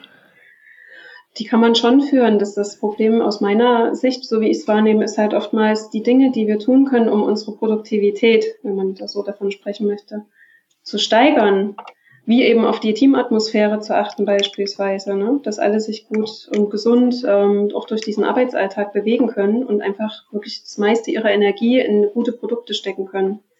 Das wird ja so wenig äh, gewertschätzt, weil du halt keine eins zu eins ne, Ursache und Wirkung ist hier nicht eins zu eins nachvollziehbar. Und äh, das, äh, diese Controlling-Ansätze, die ja oft noch so ihre Hauptgültigkeit haben, die zeigen uns halt eben nicht auf, was die wahren Ursachen für, für Erfolg und gutes Wirtschaften sind, meiner Meinung nach. Und ich habe Teams gesehen, die tatsächlich ähm, sehr viel Wert darauf legen, sich regelmäßig begleiten lassen, wirklich ähm, konst konstant daran sind, sich persönlich weiterzuentwickeln, auch dies, das Miteinander zu gucken, dass das immer stimmt ähm, dass sie ihre Konflikte gut ausgetragen kriegen ähm, und auch mal jemand zurückstecken kann beispielsweise und die dann einfach so eine Energie entfalten, dass die unglaublich produktiv sind. Und wenn du Leute triffst, die Spaß an der Arbeit haben, die wirklich also viel auch am Lachen sind und die wirklich so, so durch ihre ganze Ausstrahlung ziehen. Das, was denkst du, was das mit Kunden macht? Das zieht natürlich auch Kunden an. Jeder will ja irgendwo auch ein Projekt haben, was gut läuft wo man einfach auch weiß, äh, selbst wenn mal ein Fehler passiert, wird hier keiner im Kopf kürzer gemacht. Man kann drüber reden. Ähm, das ist so ein bisschen wie Motte und Licht, ne? Und ich finde schon, dass diese Art von, von Betrachtung auch uns, unsere Art und Weise, was wir reingeben können, ähm, durch, durch unser Sein und durch die Freude, dadurch ziehen wir einfach auch eine ganz andere Form von Geschäft an. Und das fängt irgendwann an zu rollen. Also ich habe bei einigen gesehen, wie sich das verselbstständigt, das ist unglaublich. Aber die wollen dann alle mit denen arbeiten, weil die so sind wie sie sind. Nicht, weil die das machen, was, was auch tausend andere machen, sondern weil sie eine Art von Umgang gefunden haben, wo eben auch jeder Kunde sagt, boah, großartig, das, das möchte ich auch haben. Wisst ihr, was ich meine? Aber das kann ich halt nicht ja. zählen. Das, da gibt es keine fünf Stück davon oder da, da hängt kein Preisschild dran. Und ähm, davon loszulassen, ist halt so die Aufgabe auch der Controller, finde ich. so sich ähm, auch anderen Ansätzen zu öffnen und ähm, da eben nicht von Ursache und Wirkung zu sprechen. Ich glaube sogar, ja, dass, man, dass man das den Kon mhm. sorry. Ja, ich glaube, dass man das den Controllern tatsächlich, äh, dass die das messen könnten. Weil ich bin mir ziemlich sicher, dass sich gute Produkte auf Dauer besser verkaufen als schlechte Produkte. Und du wirst mit einem Team, was konstant kurz vor der Burnout-Grenze hängt und irgendwie, irgendwie auf der letzten Rille noch versucht, irgendwas zusammenzuschustern, wirst du nicht so gute Produkte machen, wie du mit einem gut aufgestellten, mit einem harmonischen, mit einem gut mhm. eingespielten Team machst. Und ja. du kannst die Produktqualität messen und du kannst meiner Meinung nach auch den, den Erfolg von guten Produkten messen. Vor allen Dingen ja. eben die Langlebigkeit und die Nachhaltigkeit von einem guten Produkt, die einfach, was die Kundenbindung angeht und was die was die Lebensdauer von so einem Produkt angeht, es ist ja viel, viel, du, du kommst viel, viel weiter damit, weil weil es mhm. nicht so bröselt und weil wenn du auf verschiedene Personengruppen geachtet hast, machst du dir den Personenkreis größer, die sein Produkt kaufen wollen. Und dann, ich glaube, dass man das, dass man das messen kann. Man muss halt vielleicht wegkommen von diesem, ja, aber im letzten Quartal haben wir nur 17 Software-Lizenzen verkauft und nicht 16. Genau mhm. sondern vielleicht mal sagen, okay, aber die 16, die wir im letzten Monat verkauft haben, die sind halt immer noch da. So jetzt auch wieder sehr plakativ und blöd gesprochen, aber ja. dass man halt über Nachhaltigkeit und über, über Qualität der Produkte schon feststellen kann, dass es besser ist. Das ist das, was, glaube ich, Joanna ja auch ne, gesagt hat, diese Langfristigkeit, diese langfristige Denken, was da drin steckt. Ähm, es geht Na, nicht darum, ich, ich muss gerade mal kurz eingreifen. nee, weil das, also ähm, ich, ich versuche da an der Stelle tatsächlich das Bewusstsein zu öffnen für eine andere Art von äh, Sichtweise, auf was die wahren Ursachen sind, für Erfolg oder für Verkäufe oder was auch immer. Und wenn ich jetzt zum Beispiel sage, okay, ähm, also mit einem Controller beispielsweise könnte man mit purer Logik auch reingehen und sagen, okay, ich habe ein Team, das arbeitet total viel, das gibt alles, was es kann. So, und dann gibt es halt Teams, also die so aufgestellt sind, dann, dann gibt es welche, die verdienen damit richtig viel Geld und haben ganz tolle Projekte. Und es gibt halt Teams, die auch alles geben, 100 Prozent, und die damit nichts verdienen. Und es gibt Teams, die arbeiten irgendwie nur die Hälfte des Tages, vielleicht sogar noch weniger. Jeder geht ein halbes Jahr an Sabbatical. Manche verdienen damit wahnsinnig viel Geld. Da fragt man sich, wie machen die das? Und andere wiederum, die haben das gleiche Modell und verdienen auch nichts. Und dann sage ich mir halt immer, wenn es nicht immer funktioniert, dann kann das nicht die wahre Ursache sein. Wenn wir viel arbeiten, dann auch viel damit zu verdienen. Also braucht es irgendwo einen Blick für, was könnte dann denn der Grund sein, ähm, was uns dazu bringt, mehr Erfolg zu haben. Versteht ihr, was ich meine? Jetzt ja, und hast du dafür schon, also hast du eine, mhm. wie soll ich sagen, ähm, hast du Dinge, die du da dazu zählst, wenn es nicht die, wenn das aus deiner Sicht nicht die reine Arbeitsleistung ist? Na, das sind beispielsweise diese ganzen Maßnahmen, über die wir gerade gesprochen haben. Ne? Das ist so dieses dahinterliegende. Ähm, ich gehe wirklich als, als Führungskraft vielleicht rein und habe eben nicht die Haltung, die hängen alle von mir ab, sondern ich hänge eigentlich von denen ab. Und ich mache jetzt alles, damit die sich hier gut aufgehoben fühlen, dass die, dass die gesund bleiben, dass ich die nicht ständig überfordere. Ähm, dass die halt, ne, da, dazu kommst du ja dann erst zu so einem harmonischen Teams erstmal, die überhaupt produktiv gut arbeiten und auch, ähm, sag ich mal, eine Extrameile gehen, wenn es gebraucht wird, aber eben auch ruhen können, wenn gerade wenig los ist. Und diese Prinzipien wendest du dann eben auch beim Verkaufen an. Und du gehst erstmal rein und hilfst eben, konzentrierst dich nicht nur auf dein eigenes, sondern versuchst auch anderen dabei zu helfen, zu verkaufen. Da bin ich jetzt bei dem Beispiel mit den Empfehlungen. Wenn ich andere Leute empfehle und sage, hier hast du einen Auftrag, ich habe die Anfrage bekommen, aber du wärst für mich, finde ich, hier irgendwie besser geeignet, obwohl ich selber gerade einen Auftrag gut gebrauchen könnte. Ja, die Phasen gibt's auch. Ich könnte jetzt sagen, mache ich, weil ich brauche jetzt das Geld. Oder ich gucke halt, dass eine gute Lösung wirklich zum, also zustande kommt, einfach weil es da jemand gibt, den ich kenne, der das besser bedienen kann als ich. Das hat dazu geführt, dass dann eben andere Leute, also die fangen ja auch an, dich mit zu empfehlen. Verstehst du, was ich meine? Also es kommt mhm. aus einer ganz ja. anderen Ecke, kommt dann plötzlich, äh, kommen plötzlich Aufträge oder Anfragen oder Ideen. Auch dieser Podcast kam so zustande, das ist ja auch irgendwie, ne? äh, das, die, diese Sichtbarkeit mit solchen Dingen, ähm, mach auch andere Leute sichtbar und plötzlich äh, kommen die zu dir und auch du wirst mehr sichtbar. Das sind so, die, da finde ich, steckt die Kraft drin. Ich finde es so schön, dass du das, das so beschreibst, weil ähm, ich versuche auch nach diesen Prinzipien zu, zu arbeiten und ähm, es ist sehr erfrischend, wenn nicht ich immer der bin im Podcast, der, der äh, das erzählt, sondern wenn das auch andere so sehen. Und ja. ich lese gerade das Buch äh, Schwarmdumm von Gunter Dück. Äh, hast du davon schon mal gehört? Oder weil das kommt, kommt mir sehr viel bekannt vor. Äh, oder ich ja, ich habe den Gunter, ganz viel wieder. Ja, ich, ich habe den Daily Dück ein paar Jahre gelesen und dann wurde er mir zu zynisch und dann habe ich es aufgegeben, weil er mir die Stimmung mehr verdorben hat. ähm, also ich kenne andere Bücher von ihm, das jetzt im Speziellen nicht. Nee. Aber der beschreibt ne, sozusagen diese negativen Abläufe, die sozusagen das ja. Gegenteil sind von dem, was du beschrieben hast.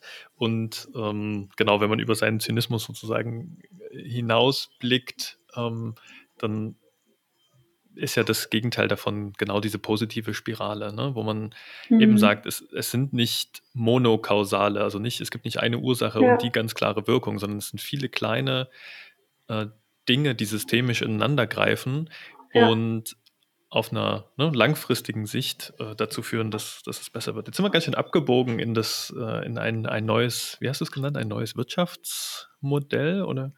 Ja, neue, neues Wirtschaften, ne? Also darf genau. ich dazu gerade was sagen? Bitte.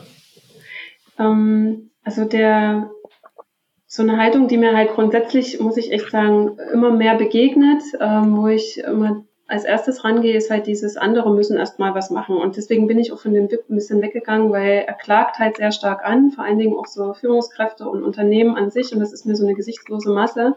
Und dann stehe ich dann als Leser ganz lange auch da und überlege, was kann ich da jetzt aber selber tun? Wenn ich denn selber was machen will, außer jammern. Ne? Mhm. Und äh, deswegen hatte ich dann, also was, was wir tatsächlich teilen, sind diese Vorstellungen zu einem ethischen Wirtschaften, zu einem anderen Umgang. Da sind wir, glaube ich, sehr nah an dem Stück dran. Und ich bin dann ein Stück weitergegangen. Es gibt äh, ein Buch, den Diamantschneider und der äh, Gesche Michael Roach, der das geschrieben hat, hat auch das Karmic Management geschrieben und der ähm, der geht halt eher in diese Richtung, jeder von uns selber sollte als ein gutes Beispiel vorneweg gehen. Und jeder von uns kann etwas beitragen und nutzt halt diese Prinzipien, um dir zu erklären, ähm, wie kannst denn du zum Beispiel erfolgreiches Geschäft machen? Was sind denn eventuell andere Ursachen, die dazu führen, dass du mehr verkaufst, dass du gesünder lebst, dass du, keine Ahnung, ähm, wunderbare Geschäftsbeziehungen führst und nicht vorm Kadi ständig stehst und dich streiten musst? Dass deine Kunden die Rechnungen pünktlich bezahlen. Ne? Das sind am Ende die, die Fragen, die dich ja beschäftigen im Alltag. Ähm, wenn du einen Konflikt hast mit einem Kollegen oder mit einem Chef, ähm, wie kriegst du das denn gelöst? Jetzt kann ich natürlich warten, bis der Chef dann auf mich zukommt oder bis irgendwer was macht, aber ich kann ja jederzeit auch selber das Zepter in die Hand nehmen. Und das ist was, was mir halt sehr, sehr entspricht ähm, als Haltung, dass wir uns selber bei der Nase fassen und überlegen, was können wir denn tun, so wie ihr das auch bei der Diversity schon gemacht habt selber gucken, wo sind denn meine blinden Flecken? Wie sieht denn mein Team aus? Ach hoch, Mensch. Ja, also ihr seid ja auch in dieser vollen Verantwortung für euer eigenes Tun und in diesem Bestreben etwas beizutragen. Und daran würde ich halt gern ähm, die Leute mehr, naja, schulen, ähm, also mehr dazu beitragen, dass sie halt selbst anfangen, statt ähm, sich hinzustellen und zu warten, bis wer kommt, der es macht. Mhm. Ende meiner Ansage. Für, für, die Hörerinnen und Hörer, die den Podcast schon ein bisschen länger hören, äh, erinnert mich an Habit 1, äh, Gewohnheit 1 hier von den Seven Habits of Highly Effective People. Be proactive mhm. heißt das. Und das ist genau das, ne? Dieses cool. Ich kann selber aktiv werden. Ich bin meines eigenen Glückes Schmied. So. Was für ein Exkurs. Das war gut. Ähm, vielen Dank dafür. Ähm, ich hatte dich vor uns bei den Privilegien, vielleicht machen wir da noch einen letzten Schwenk vorbei, äh, glaube ich, abgewirkt. Wir hatten so über, über Führungspositionen gesprochen. Ähm, da ging es um Zugang zum Beispiel zu Führungspositionen. Und ich hatte so das Gefühl, das Thema Quote äh, möchte nochmal angesprochen werden. Hm, okay. Du meinst nicht die äh, jahrhundertelang etablierte hundertprozentige Männerquote, sondern jetzt äh, welche Quote willst du? was, was, haben wir noch für Quoten? Also aus, der, aus dem öffentlichen Diskurs kenne ich ja eine andere Quote. Äh, Frauenquote. Ach, so hieß das.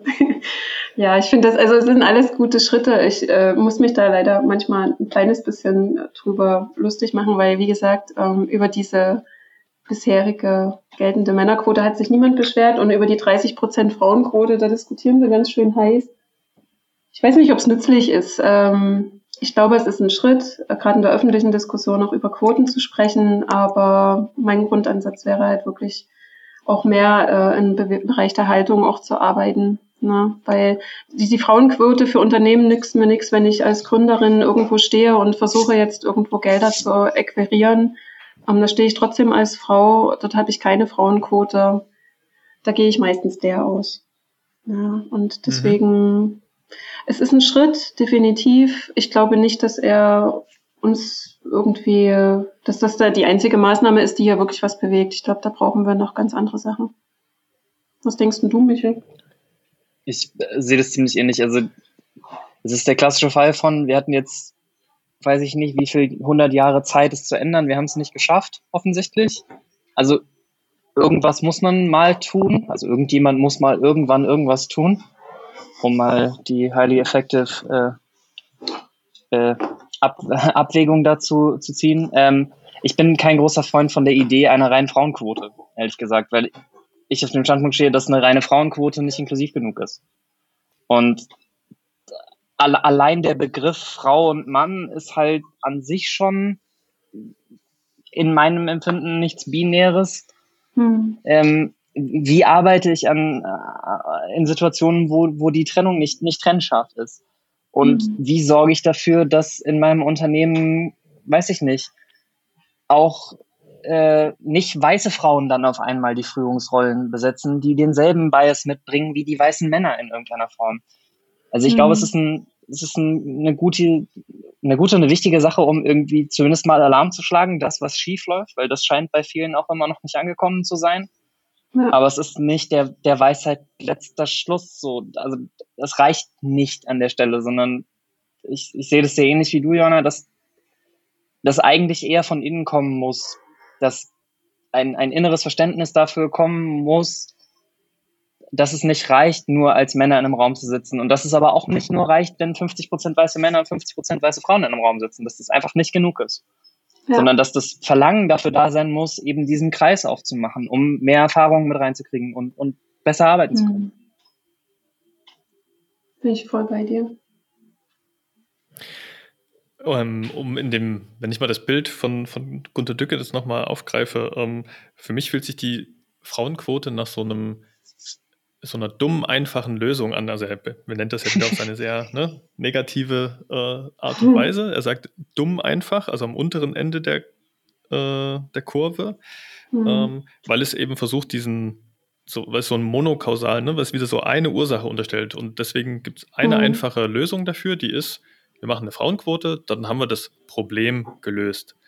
Ähm, aber es wird natürlich der Komplexität der Realität, das hast du ja gerade beschrieben, Michael, ne, äh, überhaupt nicht gerecht. Im Gegenteil, ich schaffe mir wahrscheinlich ganz viele andere Probleme damit. Und Johanna, du hast es ja auch angesprochen, es gibt auch ganz viele Bereiche, die gar nicht abgedeckt sind, obwohl es ja eigentlich ne, so, so universell klingt. Ähm, hm.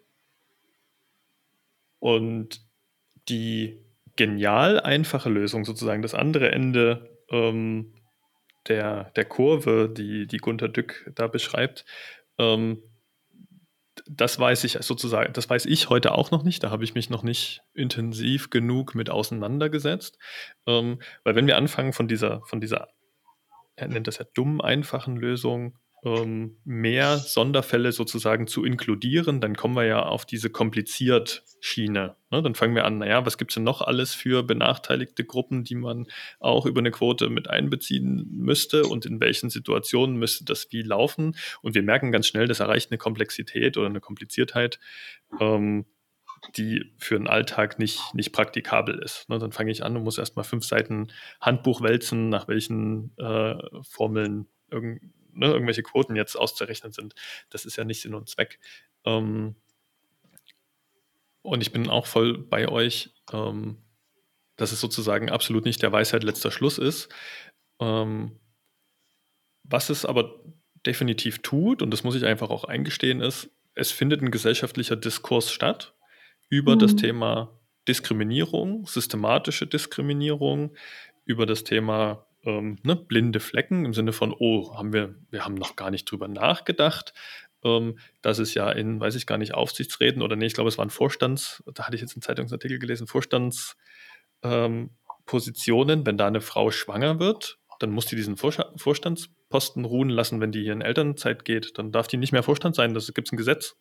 Da bin ich ja auch wieder fast ne, von, von allen Wolken abgefallen. So, hä, mhm. was? Warum? Mhm. Ähm, und an diese Dinge müssen wir als Gesellschaft ran. Und ich glaube, dass, dass das darüber sprechen, so wie wir es jetzt tun, dass mhm. unsere Umwelt damit konfrontieren, im Sinne von, ne, Johanna, du äh, gehst ja auf Meetups und sprichst darüber. Michael, du hältst Vorträge auf Konferenzen. Ähm, wir als Senstum, ne, wir machen jetzt einen Podcast zusammen, weil wir eben sagen, hey, das Thema ist wichtig. Das Thema gehört auf die Agenda. Wir haben da alle garantiert ganz viele blinde Flecken und wir können als Gesellschaft nur davon profitieren, wenn wir in einen kontinuierlichen Verbesserungsprozess reingehen. Und der bedingt halt, dass wir uns konfrontieren mit dem, was wir heute noch nicht gut machen. Hm. Was ich da, da immer Sorry. Ja, Michel. Nee, Michel ist gut. Dieser Delay macht mich wahnsinnig immer. Ja, ähm, ja man unterbricht sich ständig. Das ist, äh, ähm, was mir dazu irgendwie immer noch so ein bisschen auf der Seele brennt, ist die, die Frage nach, warum bringen wir sowas Leuten in Universitäten eigentlich nicht bei?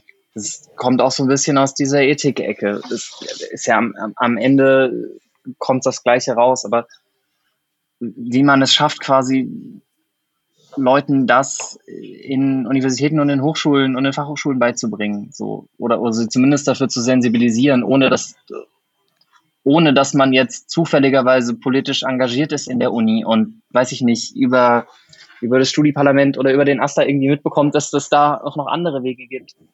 Aber mir, mir fehlt das immer so ein bisschen in der in der Bildung und das und die Leute, die sich damit auseinandersetzen, werden halt immer schön schön belächelt. So, was machst du Gender Studies oder so? Ja, da, da bist du ja gleich mhm. erstmal die absolute Lachnummer.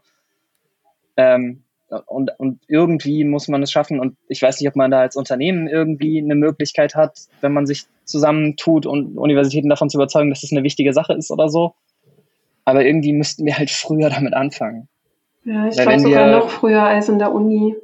Ja, das geht aber in unseren Kindertagen 100, los. 100, ja. 100 äh, Jura-Absolventen haben, von denen halt irgendwie auch 90 Kerle sind und davon werden halt dann irgendwie die 90 Kerle werden Richter und die 10 Frauen, weiß ich nicht, äh, arbeiten halt auch in der Kanzlei so, dann irg irgendwo bricht es da und dann muss man halt frühzeitig irgendwie dafür sorgen, dass das nicht passiert. Und wahrscheinlich ist die Uni viel zu spät. Aber das ist jetzt gerade noch so das letzte Beispiel, was ich irgendwie hm. erlebt habe, ja. Also ich, und im Design, halt, also jetzt aus dem Design, sorry, jetzt. Ich ja, ja, ja. Nee, nee, nee, ist alles gut. Also ich, ich wollte nur halt wirklich sagen, dass es eher anfangen sollte und deswegen kommt es, also weil wir können ja Arbeitswelt und Privatwelt oftmals gar nicht trennen.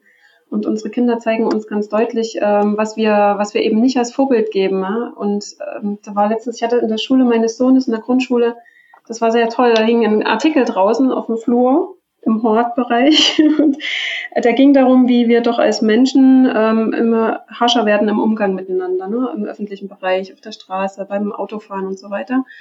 Und äh, wir wundern uns, dass die Kinder teilweise so einen harten Ton anschlagen im Umgang miteinander. Und äh, da sagen die Eltern doch trotzdem immer, ne, grüß die Leute freundlich und sei höflich und nett und sag bitte und danke. Wir sagen das alles. Aber wenn wir das nicht selber tun, werden die Kinder uns das nicht nachmachen, weil die hören das, was wir sagen zwar, aber sie tun nur das, was sie auch sehen. Und wenn ich ins Auto steige und dann erstmal irgendwie den Blödmann vor mir anschnauze, dass er da mal jetzt meinen Parkplatz weggenommen hat, dann kann ich dem fünfmal sagen, meinem Sohn, er soll jetzt bitte freundlich sein zu anderen. Könnte eventuell schwierig werden, dass er das auch versteht, was ich von ihm will. Und ähm, da denke ich halt schon, da geht's so los. Ne? Das tragen wir dann in die Uni, das tragen wir in den Arbeitsplatz, das, das tragen wir in unsere Teams, das tragen wir in die Unternehmensführung. Deswegen ist halt so dieses Thema Ethik ähm, einfach, finde ich, ein ganz wichtiges für alle Lebensbereiche, weil es einfach darum geht, ähm, wie, wie möchte ich denn selber, dass, dass die Leute mit mir umgehen und so versuche ich jetzt auch erstmal mit denen umzugehen. Weil wenn wir es alle voneinander erwarten, aber anders machen, dann wird sich eher verschlechtern. Wenn wir aber alle versuchen, ein Stück beizutragen und auch wenn ich jetzt gerade eine andere Meinung habe, vielleicht mir die Mühe zu machen, es anders zu formulieren, habe ich schon viel gewonnen, ja, und zu sagen, du, ich kann deinen Standpunkt gut nachvollziehen. Ähm, ich habe noch eine andere Meinung dazu. Lass uns mal, lass uns mal reden, anstatt es gleich abzutun. Und das kommt dann in die Bereiche, die du beschreibst, glaube ich, auch überall mit rein. Aber diese Haltung haben wir halt nicht und diese Offenheit. Ähm, und dann sehen sie es nicht. Und dann haben wir halt Richter. Ja. Und Richterinnen. Aber ich, vielleicht ein abschließendes ähm, Beispiel aus der englischen Finanzwelt, das würde ich mal noch mitgeben und dann höre ich auch wirklich auf. Ähm, die Helena Morrissey, die ist da eine äh, ganz, ganz große, eigentlich auch die einzige Frau in der Finanzwelt. Ähm, die hat ein sehr schönes Buch geschrieben, die hat sechs Kinder. Und äh, in einem Interview ist sie gefragt worden, Mensch, wie machen Sie das denn mit Ihren sechs Kindern hier? Neben diesem Beruf, weil die ist irgendwie gefühlt, hat die eine 80-Stunden-Woche und ist immer erreichbar und hat ganz großartige Sachen in die Wege geleitet, unter anderem auch Frauenquotendiskussionen in England. Und jedenfalls ähm, hat die sich dann mal ganz eloquent an ihren Sitznachbarn gewendet und hat dann gefragt, sag mal, du hast doch auch vier Kinder. Wie machst denn du das mit deinem Job als Vorstand? Wie kriegst denn du das hin? Der war total baff, weil den hat es noch niemand gefragt. Sie wird es ständig gefragt, er jetzt das erste Mal. Und sie weiß, wo es herkommt und spricht auch darüber, dass ihr Mann da ganz viel dazu beiträgt, dass der viel zurücksteckt und ähm, teilweise auch seinen Beruf aufgegeben hat, sich anders orientiert hat, um halt die Familie gut begleiten zu können, damit sie diesem Beruf nachgehen kann. Äh, der Mann hat nur gemeint, nur meine Frau kümmert sich. Mhm. Und das sind so Beispiele, da denke ich halt, na, sind wir wieder bei der Dankbarkeit, bei diesem Sehen, was, was wir alle auch beitragen. Ähm, da, da schließen sich so viele Kreise einfach in dem, was wir Haltung nennen oder was ich Haltung nenne und eben auch ethisches, ähm, gutes Miteinander.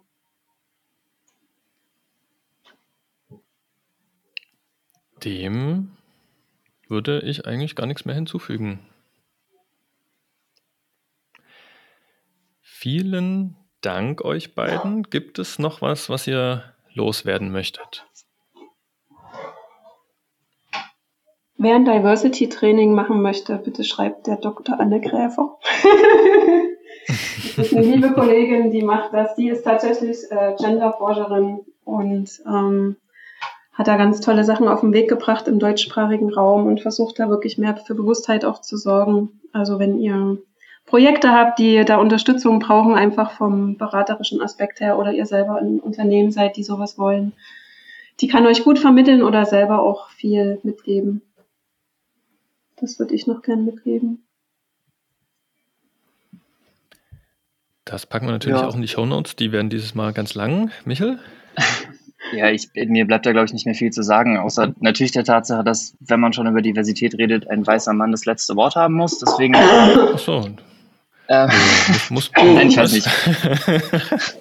Ich finde es in Ordnung, ja. Michel. Ich, mir bleibt tatsächlich nur äh, Tobi, dir und euch zu danken, dass ihr uns die Gelegenheit gibt, darüber zu reden und äh, halt die Reichweite von diesen Diskussionen zu erhöhen. Ich glaube, das ist ja. ganz wichtig. Das ist, glaube ich, auch durchgekommen jetzt in dem Gespräch. Das ist einfach, es geht nicht ohne, dass wir darüber reden, ohne dass wir irgendwie da aneinander anecken und darüber diskutieren.